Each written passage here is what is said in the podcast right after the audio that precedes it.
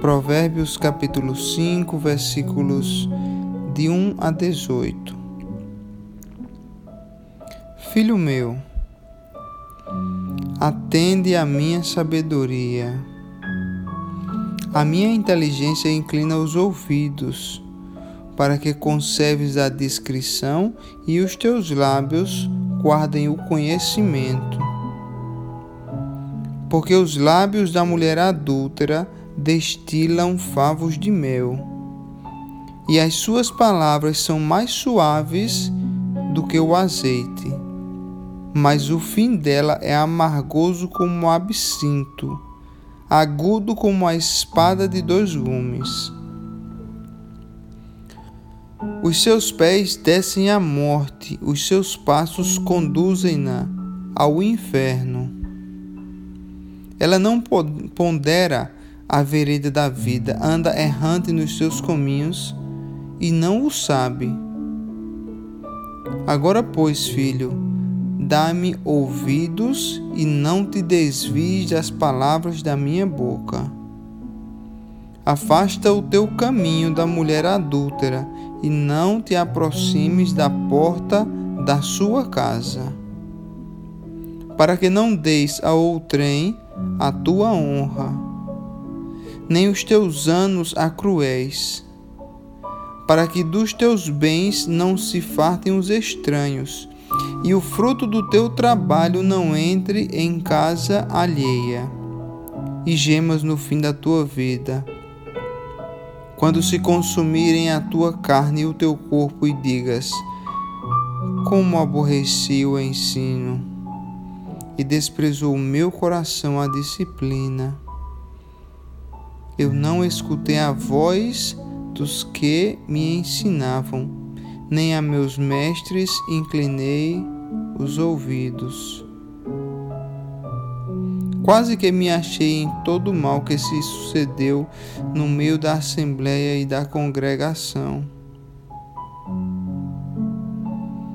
Bebe a água da tua própria cisterna e das correntes do teu poço derramar-se-ão por fora as tuas fontes e pelas praças os ribeiros de águas? Sejam para ti somente e não para os estranhos contigo. Seja bendito o teu manancial e alegra-te com a mulher da tua mocidade.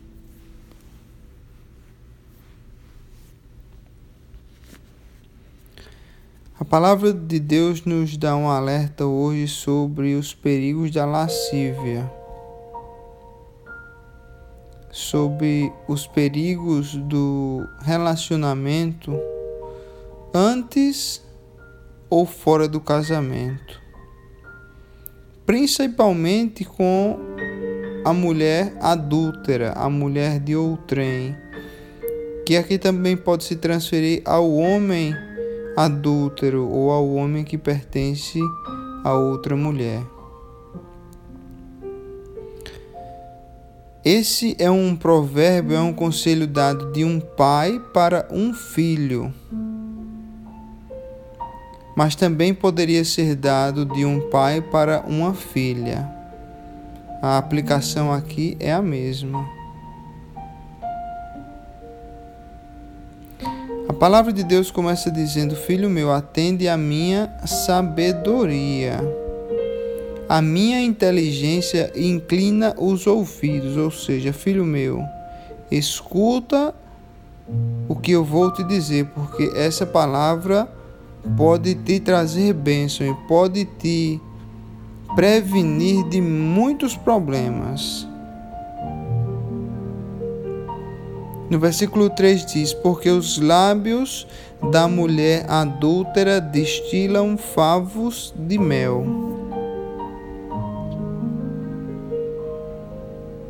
Então, primeiro, a sabedoria ela pode ajudar e guardar-se contra a mulher adúltera. Quanto a mulher que segue caminhos perversos. A palavra diz que os lábios da mulher adulta destilam favos de mel e suas palavras são mais suaves do que o azeite. Então a conversa da mulher adulta, ela é uma conversa suave, ela é uma conversa enganadora. Que faz com que muitos caiam nessa cilada, e é uma cilada de morte. A palavra diz que o fim dela é amargoso, é como o absinto. O absinto é uma planta cujo sabor é muito amargo, é um amargor muito intenso. Então, no início parece que é, existe uma beleza, parece que existe um prazer. O homem, ele pensa no prazer quando ele se encontra com a mulher adulta, mas o final ele é terrível. A palavra diz que os pés dessa mulher elas conduzem, elas descem à morte.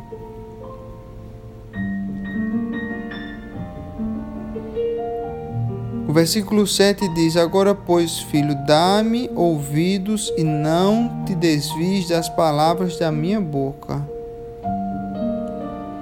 Afasta o teu caminho da mulher adúltera e não se aproxime da porta da sua casa. A mulher adúltera é uma louca, é uma, é uma mulher que desonra o seu marido, é uma mulher que não tem amor por si mesma. A mulher adúltera, a palavra diz que é pior do que uma prostituta, porque a prostituta ela dá o seu corpo em troca de comida. E a mulher adúltera não, ela dá por prazer. Isso é terrível. O relacionamento fora do casamento é uma autossabotagem. É um suicídio cometer adultério. Por isso que todos nós devemos estar muito atentos a isso. Porque as, as palavras dos lábios da mulher adúltera são mais doces do que os favos de mel. Devemos estar muito atentos a isso para não cair nessa cilada. Devemos escutar, a palavra diz, dar ouvidos às minhas palavras. Devemos estar bastante atentos à palavra do Senhor, que vai nos dar sabedoria para evitar esse tipo de cilada. Palavra continua: evita isso para que não gemas no fim da tua vida, e quando se consumirem a tua carne e o teu corpo. A palavra que nos diz que o adultério não só leva a uma destruição psicológica e espiritual, mas também uma destruição física. E as pessoas que cometem esse tipo de erro no final de sua vida elas vão se arrepender, vão dizer: Como aborreci o meu ensino, como eu não aceitei as palavras do meu pai, do meu irmão, que me pediram para evitar esse tipo de conduta. Eu não escutei a voz dos que me ensinavam, eu desprezei a disciplina.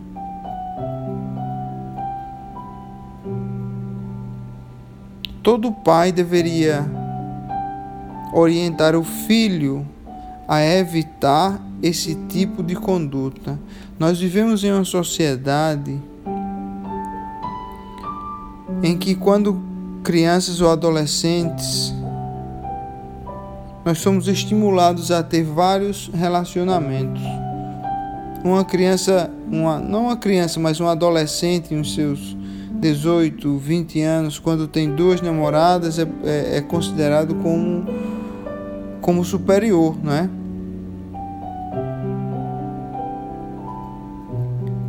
E nossos filhos devem ser ensinados desde o princípio que o homem foi feito para ter uma mulher e a mulher foi feita para ter um homem. e somente um. O coração do homem e o coração da mulher não tem espaço para amar duas pessoas, o amor entre homem e mulher, que eu me refiro, ao mesmo tempo. Só cabe uma, porque Deus fez o homem para uma mulher e uma mulher para um homem. E somente isso. E qualquer coisa que fuja disso não provém de Deus.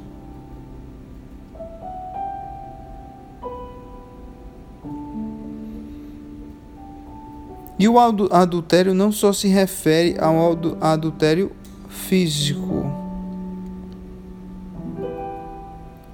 O Senhor Jesus nos diz que aquele que olhar para uma mulher com desejo já cometeu adultério no seu coração. E a mesma coisa serve para a mulher que olha para um homem com desejo já cometeu adultério no seu coração. É a mesma coisa de olhar com desejo e de se deitar com essa pessoa. O pecado no coração foi o mesmo. A diferença é que o segundo ato se consumou fisicamente. Devemos estar muito atentos nas coisas em que olhamos porque isso pode nos levar à perversidade e destruição. No versículo 15 a palavra diz: Bebe a água da tua própria cisterna e das correntes do teu poço. Ou seja, a fonte do prazer do homem e da mulher deve ser o seu marido e a sua esposa. E o sexo dentro do casamento é uma bênção. Foi uma coisa instituída por Deus. E o homem, ele deve se satisfazer com a sua mulher, e a mulher deve se satisfazer com o seu homem. Mas qualquer coisa fora do casamento ou antes do casamento não é agradável aos olhos do Senhor. No versículo 18, a palavra diz: Seja bendito o teu manancial e alegra-te com a mulher da tua mocidade.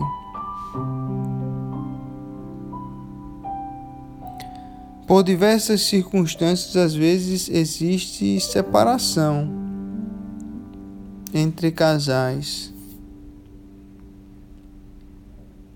E às vezes isso é inevitável. Muitas vezes, por um ato de adultério, se inicia um processo de separação.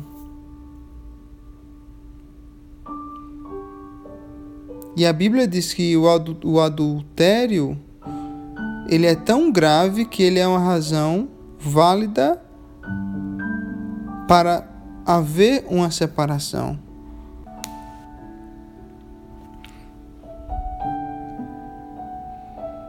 Mas Deus instituiu o homem. Deus instituiu o homem para viver toda a sua vida com a sua mulher, com a mulher da sua mocidade.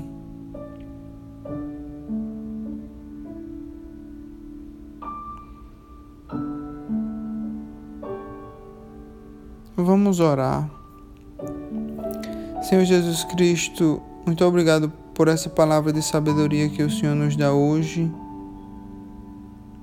Guarda, Pai, o nosso coração e os nossos olhos para manter tua palavra sempre em nossa mente e evitar qualquer tipo de enganação com a pessoa de outrem, Senhor. Que nosso prazer esteja sempre em nosso lar, no nosso cônjuge. Que possamos respeitar, Senhor, o nosso cônjuge, porque ele é carne da nossa carne, à medida que nos casamos, que constituímos o matrimônio, não somos, não somos mais dois, somos apenas um. Que possamos respeitar o outro, Senhor. Que possamos honrar a Deus através de nossas atitudes. Assim oramos em nome do Senhor Jesus. Amém.